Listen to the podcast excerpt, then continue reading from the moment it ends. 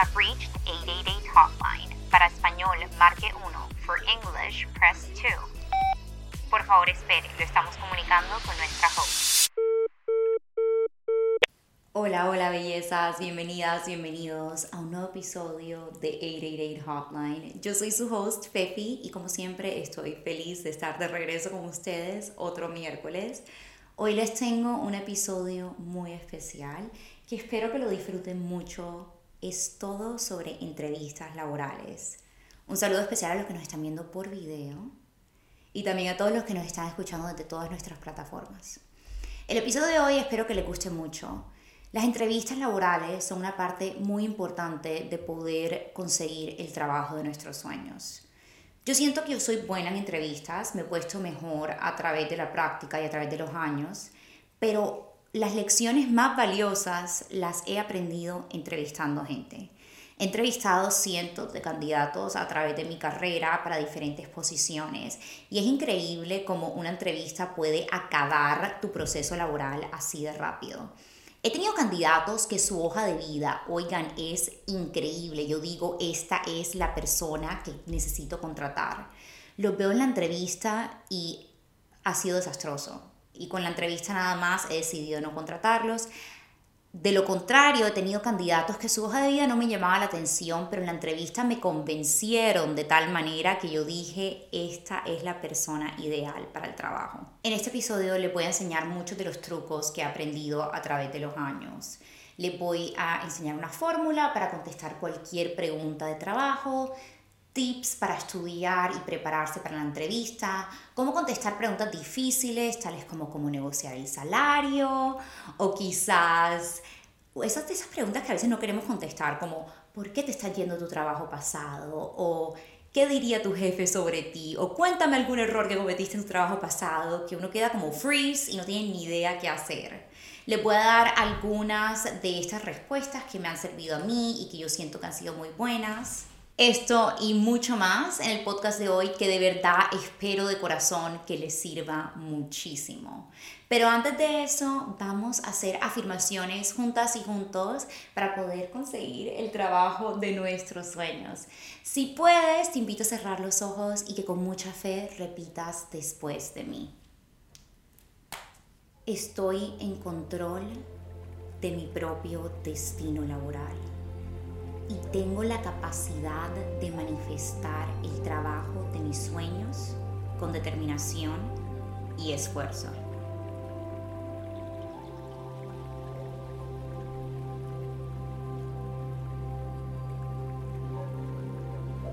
Cada día me acerco más a mi trabajo ideal, aprendiendo y creciendo constantemente y estoy abierta a nuevas oportunidades que me acerquen a mis objetivos.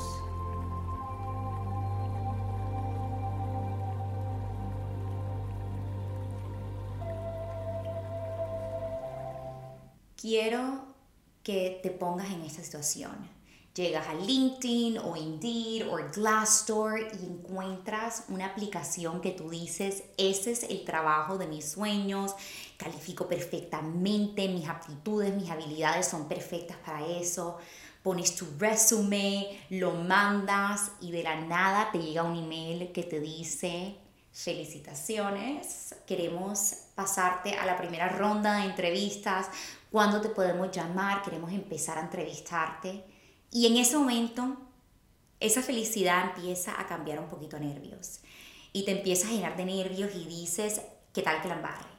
¿Qué tal que llegue a esa entrevista y no sepa qué contestar, qué voy a hacer? Uno se empieza a poner nerviosa, practico, no practico, digo que no digo. Tranquila, que hoy voy a ser como tu hada madrina y te voy a ayudar y te voy a dar algunos tips y algunos trucos que me han ayudado a mí en entrevistas en el pasado. Antes de entrar a lo sustancial y contarles algunas de las respuestas que yo daría a las preguntas clásicas de trabajo, les voy a dar un tip que aprendí recientemente y me ha parecido increíble. Vamos a usar el poder de AI, Artificial Intelligence.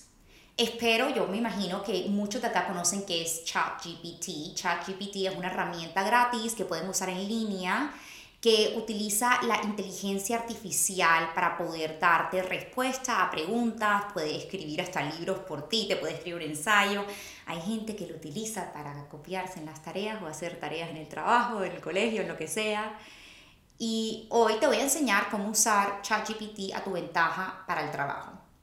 ¿Se acuerdan de la historia que les acabo de contar de que ustedes entraron a LinkedIn o a donde sea que ven eh, una aplicación de trabajo y leyeron esa aplicación y dijeron, este es perfecto para mí. Entonces tú vas a tomar todas las cualificaciones que están descritas en el listing del trabajo.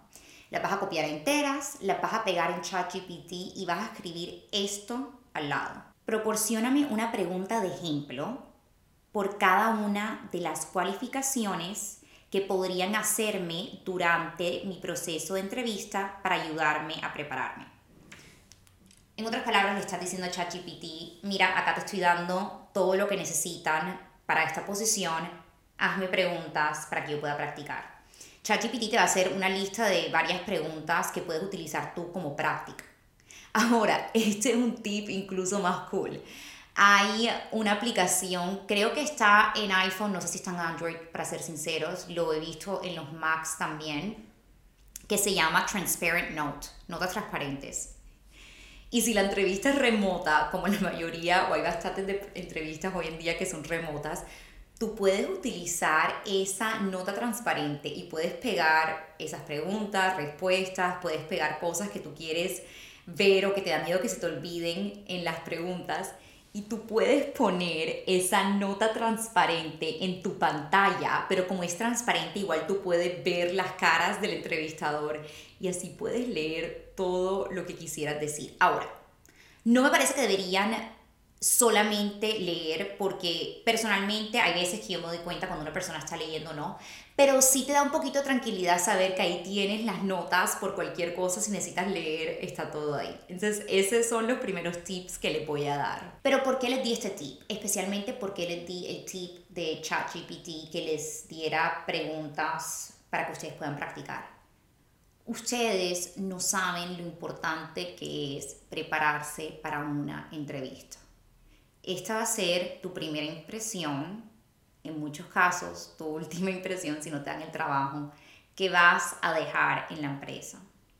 Es importante que tú te veas preparada, que vean que te estás tomando este proceso en serio, que tengas tus respuestas bien hechas. No hay nada que me haga a mí, y sé que a mucha gente, rechazar a un candidato así de rápido cuando se ve la falta de preparación pues tú de esa manera nos estás demostrando que no te importa el trabajo. Miren, les voy a dar un ejemplo que no es exactamente de entrevista, pero que lo veo yo todos los días y por eso se lo doy. Hay mucha gente que quieren que uno los refiera a un trabajo o quisieran conectarse conmigo en LinkedIn para tener una relación eh, de networking. Yo les he dicho esto en episodios pasados que para mí el networking es una herramienta increíble para poder conseguir un trabajo nuevo, ya que si una persona te puede referir dentro de la empresa es mucho más fácil que te contraten. Yo les estoy molestando o mamando gallo, como se dice en la costa, con la cantidad de mensajes que a mí me llegan que solamente dicen esto. Hola Fefi, ¿cómo trabajo en TikTok? O, hola Fefi, ¿cómo aplico en TikTok? Oigan, me van a decir que ustedes no son capaces de meterse en Google y poner vacantes en tal empresa. O que no pueden hacer su propio research o que no se pueden meter en la página de TikTok a ver qué vacantes están. Eso me está demostrando que si no eres capaz ni siquiera de hacer eso, sino que me estás poniendo la tarea a mí, ¿cómo voy a tener confianza yo en ti para referirte o para que te den un trabajo en la empresa si ni siquiera puedes hacer eso? Es lo mismo en la entrevista. Si tú llegas a una entrevista y te hacen una pregunta súper básica y tú dices, ay, no sé, o no tienes, o llegas al final de la entrevista cuando siempre te dicen, ¿qué preguntas tienes para mí? Y tú dices, nada, o no sé.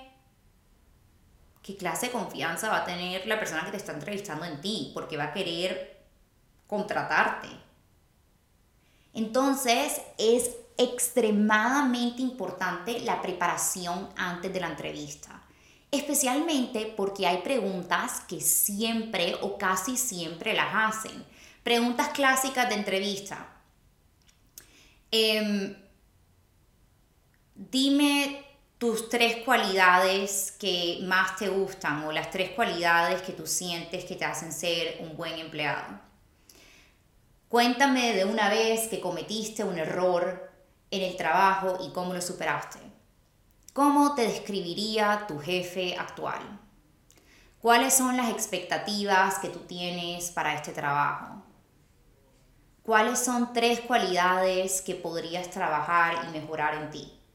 Estas son preguntas que, como ustedes saben, las hacen bastante tiempo y tener una respuesta clara, precisa y concisa que también deje ejemplos va a ser esencial para poder quedar como una estrellita en esa entrevista. Y hablando de estrellas, ese es el mecanismo que les voy a enseñar. La metodología STAR o estrella es la metodología perfecta para contestar esas preguntas que se basan en comportamientos, que son preguntas en verdad bastante comunes en un proceso de entrevista. Ahora, STAR significa S de situación, T de tarea, A de acción, R de respuesta. Y ojalá esto los ayude para que se acuerden de cómo contestar las preguntas. Voy a utilizar un ejemplo que no es de mi trabajo normal, yo soy abogada, pero quería hacer un ejemplo un poquito diferente para demostrarles cómo esto se puede aplicar a cualquier carrera. Voy a leer un poquito porque esta no es mi área de experiencia, pero ojalá ustedes se puedan aprender esto. Y el ejemplo que vamos a utilizar es una persona que está aplicando para un puesto de líder o de manager de un call center. ¿Ok? Y la pregunta que le hacen a esta persona cuando está entrevistando, pregunta clásica, que casi siempre la preguntan, te dicen, háblame de una situación en la que lideraste un proyecto exitoso.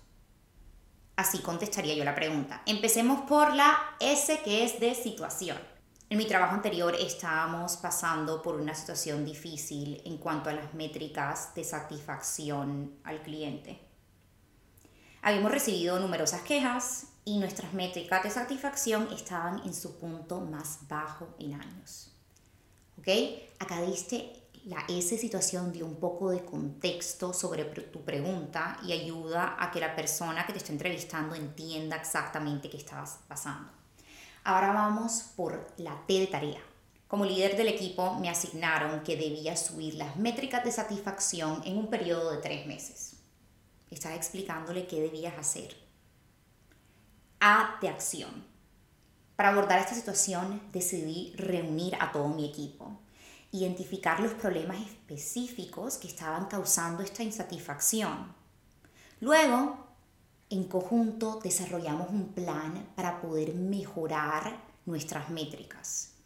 Le asigné a todo el mundo sus tareas y me aseguré que todos supieran exactamente qué debían hacer.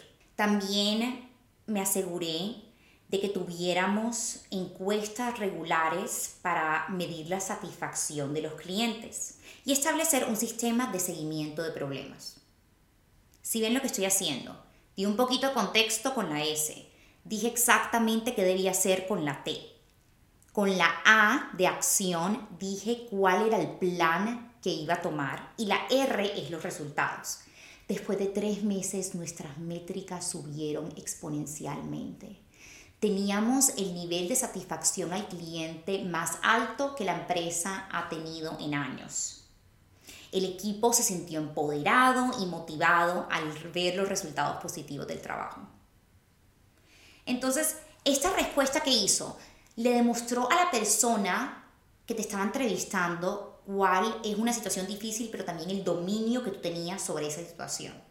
No se dieron cuenta que dar ejemplos con métricas es clave en las entrevistas, ya que le puede demostrar a una persona exactamente lo que tú puedes hacer. Entonces, esa metodología de STAR se puede replicar para muchísimas posiciones, para todas las posiciones, pero también para cualquier pregunta de comportamiento que te puedan hacer. Otras preguntas de comportamiento que normalmente son un poco difíciles de responder y que les voy a dar tips prácticos aparte de la metodología STAR son las preguntas que a veces pueden tener una connotación un poquito negativa. ¿Como cuáles? Algo como ¿por qué decidiste que vas a abandonar tu trabajo? Una vez yo estaba en una entrevista y me dijeron, pero tú te ves feliz en tu trabajo actual, ¿por qué no quieres estar en este trabajo más o por qué estás buscando cambiarte de posición. Consejo número uno que espero que se les quede grabados en la cabeza, ni se les ocurra hablar mal de su empresa actual, ni se les ocurra hablar mal de su jefe actual.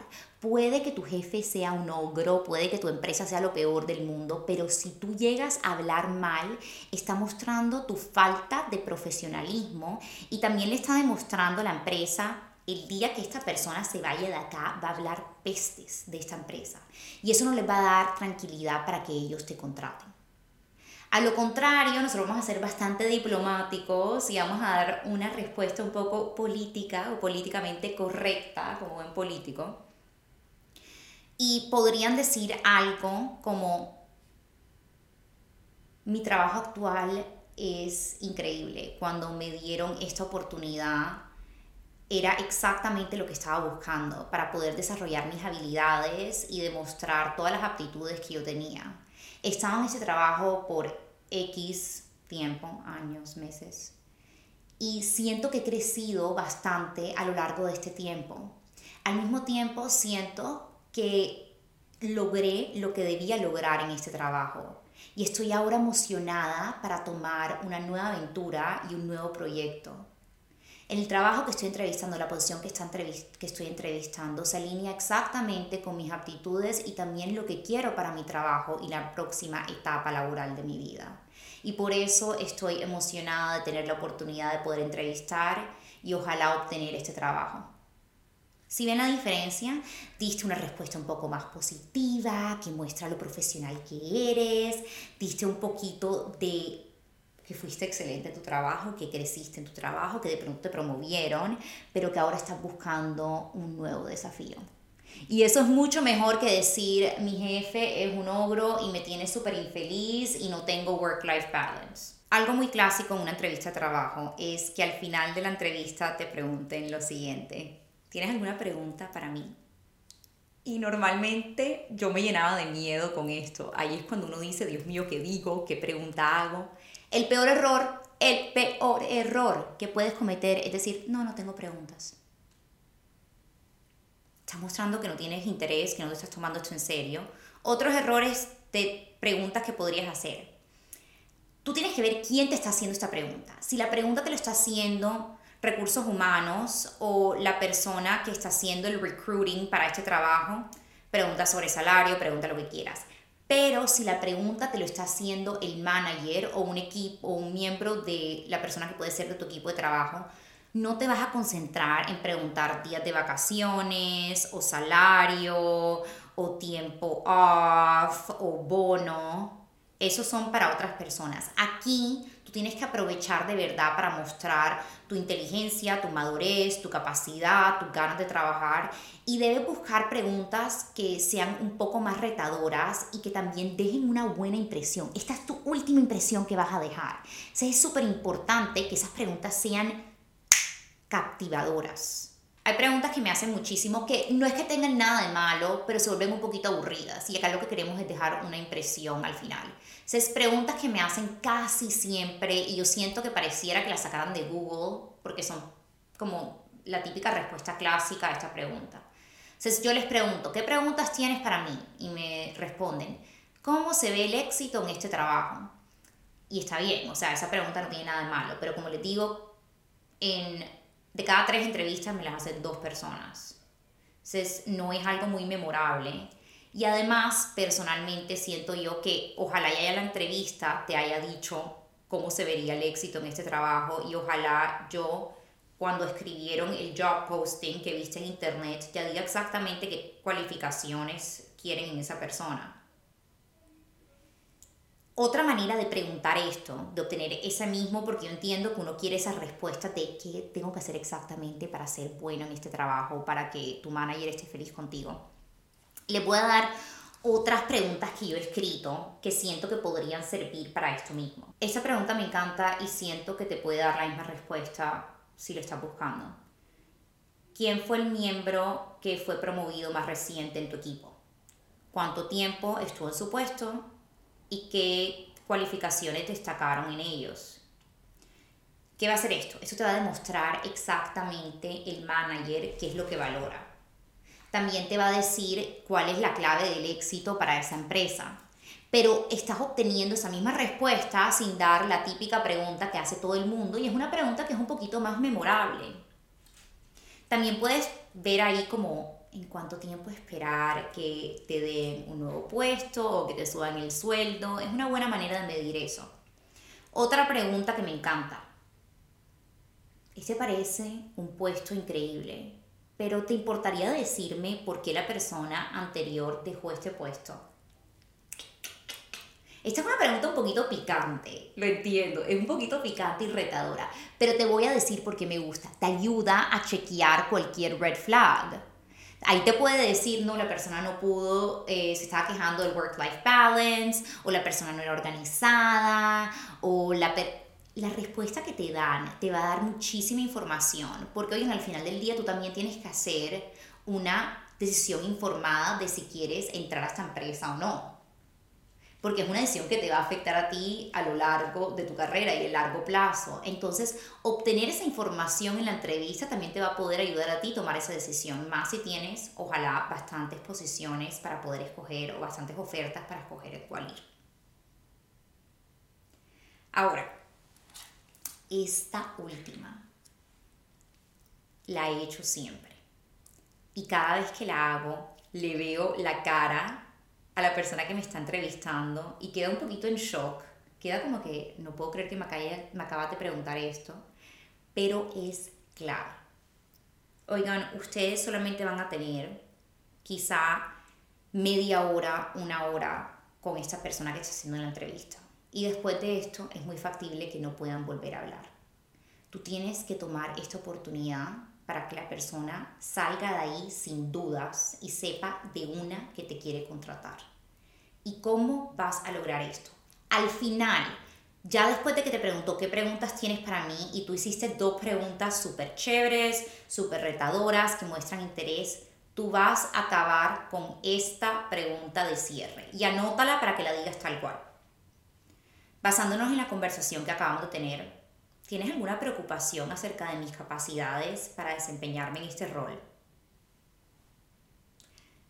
¿Qué acaban de hacer ahí? Le acaban de dar la oportunidad que te haga cualquier pregunta o que te diga si tiene alguna duda sobre ti. No hay nada peor que la persona que te esté entrevistando salga de esa entrevista y diga, sabes qué, me gustó muchísimo, pero estoy un poquito preocupado porque no sé si esta persona sea buena para esto o si esta persona tenga la habilidad de hacer lo otro. Pero al tú hacerle esa pregunta, le está dando la oportunidad de que él te pregunte o ella te pregunta a ti todas las dudas y te diga y te haga saber todas las dudas que tiene. Y así también puedas tener la oportunidad de defenderte y de demostrar por qué eres la persona indicada a ese rol. Esa pregunta toma valor hacerla, lo tengo claro, y también es importante, ojo, que no te pongas defensiva o defensivo con la respuesta que te dan. Pero es una pregunta que siento que deja en la memoria de la persona que te está entrevistando el excelente candidato que eres, lo retador que eres, lo hábil que eres, pero más importante, ojalá pueda solucionar las dudas que la persona tiene sobre ti. Ahora tengo muchísimos tips más, incluyendo negociación de salario, pero antes de entrar a eso, vamos a escoger algunas de sus preguntas que nos hicieron bastante.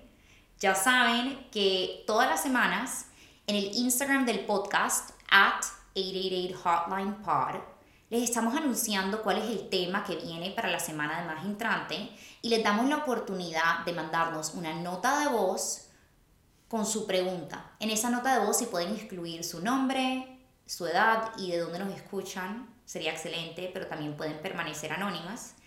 Y escogeremos las mejores preguntas para incluirlas en nuestro podcast. Ahora sí, vamos a ver qué preguntas tienen para nosotros. Preguntas y respuestas. Hola, Fifi Hermosa. Te saluda María Fernanda, una hondureña que vive en Alemania hace aproximadamente un año. Te sigo y me encanta tu contenido porque no solo inspira, sino que también informa, así que sigue adelante. Mi pregunta para ti es si nos podrías dar tips para entrevistas a industrias completamente diferentes a las que tenemos experiencias en mi caso, estoy haciendo un career switch de banking industry al fashion industry a través de un internship. Em, y pues más o menos cómo podríamos abordar ciertas preguntas em, cuando no tenemos experiencia en, en, esa industria. También si es bueno o no desde un inicio en la entrevista dejar clara tus intenciones de que pues comenzar con un internship pero posiblemente adelante eh, aplicar para una posición permanente. Em, y también cómo abordar preguntas em, cuando estás en un país en el cual todavía no tienes experiencia laboral. Mafe, muchísimas gracias por tu pregunta. Vamos a dividirlo en dos. Lo primero va a ser cómo responder preguntas cuando estás aplicando para una posición en una industria totalmente diferente a la que estabas anteriormente. Y la segunda es si debes de una decir tu expectativa de querer primero aplicar a una pasantía o un internship y después tener un trabajo de tiempo completo. Empecemos con la primera. Cambiarse de industria no es necesariamente algo malo.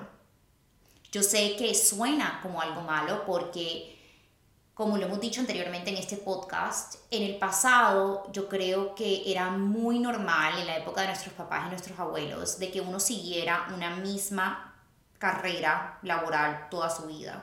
Incluso a veces que uno se quedara en la misma empresa toda su vida. Con los años siento que esto ha sido revaluado y se ha cambiado muchísimo. Es más, a mí me ha sorprendido bastante mis compañeros laborales con los que yo trabajo en la empresa ahora mismo, vienen de industrias que no necesariamente son tecnología. Yo no vengo de una compañía de tecnología antes, yo vendía entretenimiento y antes de eso estaba trabajando en el gobierno. Creo que debemos ser directos y reconocer esto desde el principio. Por decirte, tú puedes comenzar alguna de tus respuestas diciendo, quiero mencionar que estoy haciendo una transición de esta industria a esta industria. Después vas a resaltar tus habilidades y experiencias relevantes. Puedes destacar las habilidades que pueden ser transferibles de una empresa o de una industria a otra. Y oigan, van a haber muchísimas habilidades como estas. Comunicación clara y precisa, trabajo en equipo, liderazgo, priorizar tu trabajo, ser un self-starter, cómo manejar un equipo. Entonces, creo que dando ejemplos y también diciendo cómo pueden ser transferibles a esta nueva labor o a este nuevo trabajo es ideal. Lo otro es, muestra tu motivación. Tú puedes decir, mi sueño o mi meta laboral siempre ha sido trabajar en esta industria reconozco que mientras que no he trabajado antes aquí, muchas de las habilidades que obtuve a lo largo de mi carrera serán imprescindibles y serán excelentes para esta nueva posición y yo sé que me harán un excelente manager, un excelente líder un excelente lo que sea. También, si puedes, ¿se acuerdan cuando yo les dije que yo cambié de gobierno a música y de música a tecnología? dando ejemplos de cómo transfería habilidades del gobierno a música, ayudó a que la persona que estaba entrevistándome se sintiera tranquila y viera que yo puedo adaptar a cualquier situación fácil. Es por decirte, yo dije, cuando estaba trabajando en el gobierno, eh, aprendí una habilidad excelente que era el poder de pensar sobre mis pies. Think quick on your feet es la frase que dicen en inglés. Cuando muchas veces me hicieron preguntas que eran difíciles y no tenía tiempo para pensar, Desarrollé la habilidad de poder pensar rápidamente y dar respuestas elocuentes que me ayudó muchísimo al momento de estar hablando con clientes en la industria de la música que hace preguntas que pueden ser desafiantes y debes tener una respuesta. Mm, solamente un ejemplo. Pero tratando de decir cómo eres tú adaptable en otras áreas de tu vida va a ayudar a que la persona que te esté entrevistando se sienta tranquila.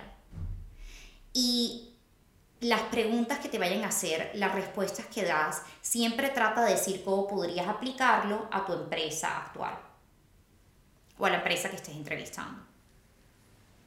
Ahora, en cuanto a la posición que estás aplicando, si estás aplicando una pasantía y si te gustaría eh, en un futuro poder obtener una, un trabajo de tiempo completo en la empresa, un tip que te puedo dar es, hay muchas veces que te preguntan cuáles son tus expectativas de ese trabajo o por qué te gustaría aplicar a esta empresa. Y en esa pregunta podrías tener la oportunidad de decir exactamente eso, de decir tus expectativas. Podrías decir algo como, para mí una prioridad es encontrar una empresa que me brinde oportunidades para escalar y subir en mi carrera. Quiero encontrar una empresa que yo sé que me brindará las oportunidades ideales para poder subir a ese próximo nivel y donde sepa que hay bastante campo para poder crecer laboralmente. Mi intención sería que ojalá pudiera entrar en una pasantía y con el tiempo poder demostrar mis habilidades y mi capacidad para tener un puesto de tiempo completo en esta empresa. Eso además está demostrando que te quieres quedar aquí. Oigan, el proceso de entrevistar y el proceso de conseguir un nuevo candidato le sale bastante caro a una empresa. Y normalmente las empresas quieren evitar que el turnaround rate sea muy alto, no quieren que las personas cambien todos los años de trabajo y no quieren que las personas se vayan. Entonces, incluso tú decir eso, por mucho que le podamos tener miedo de decir, esto es una pasantía, pero quisiera quedar acá en tiempo completo, en mi opinión es una bandera verde, porque le estás demostrando a la empresa que estás committed a quedarte aquí a largo plazo y que estás committed a crecer con tu empresa. Y crecer con tu empresa siento que es algo que sirve muchísimo para este tipo de respuestas. Hola, Pepi, ¿qué tal? Te saluda Camila Barrera. Tengo 29 años, eh, soy de Perú. Y mi pregunta para el próximo episodio es, ¿qué tan importante consideras que es los idiomas para una entrevista laboral? Gracias, un besote. Cami, excelente pregunta y un saludo muy especial a Perú, obviamente. ¿Qué tan importantes son los idiomas para una entrevista laboral, una posición laboral? Esto va a depender muchísimo de la posición en la que estés aplicando. Hay posiciones que van a tener eso como requisito. En la empresa en la que estoy actualmente, creo que absolutamente todas las posiciones dicen que debes tener un inglés alto, eh, ya que la empresa se desarrolla primordialmente en inglés. Hay otras posiciones que dicen eh, el candidato preferiblemente debe hablar más de un idioma, incluso te pueden decir el idioma que quieren que hables por decirte español, portugués, eh, chino, lo que sea.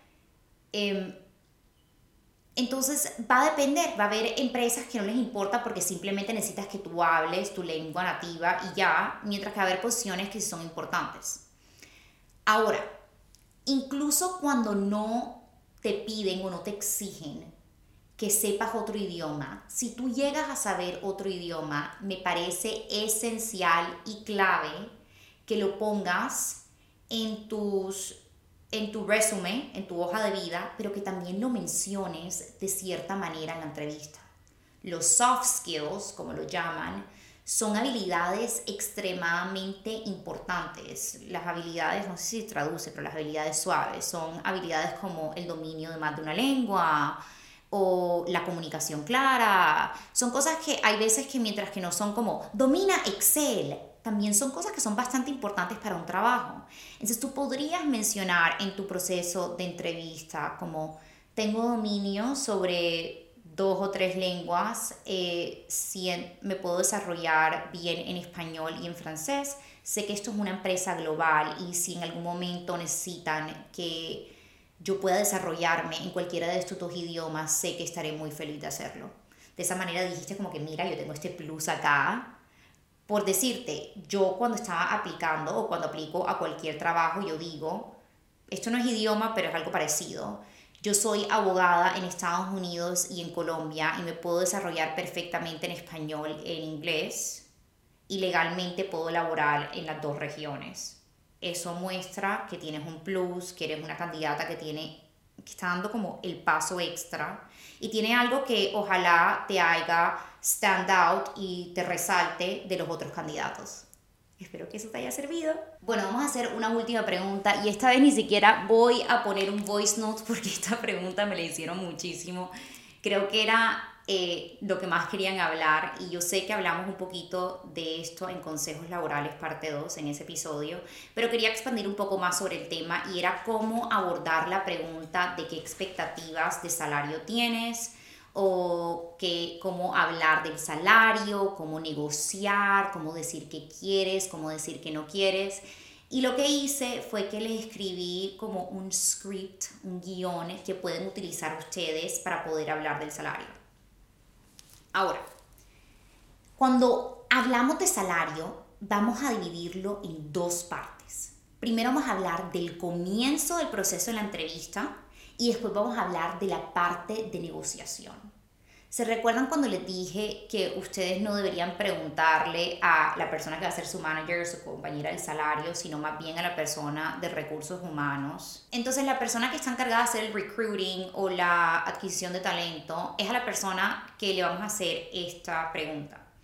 Normalmente la manera que muchos de los procesos de entrevista funcionan es así la primera llamada inicial es con la persona de recursos humanos que está haciendo el recruiting, ¿cierto? Acá vas a hacerle todo, todas tus preguntas sobre la posición, el tiempo, eh, los días de vacaciones, el dinero. Con esa persona puedes hablar de todo eso. Después hay como dos, tres, incluso cinco rondas con la persona que va a ser tu líder, puede que sea eh, la cabeza del departamento, alguno de tus compañeros.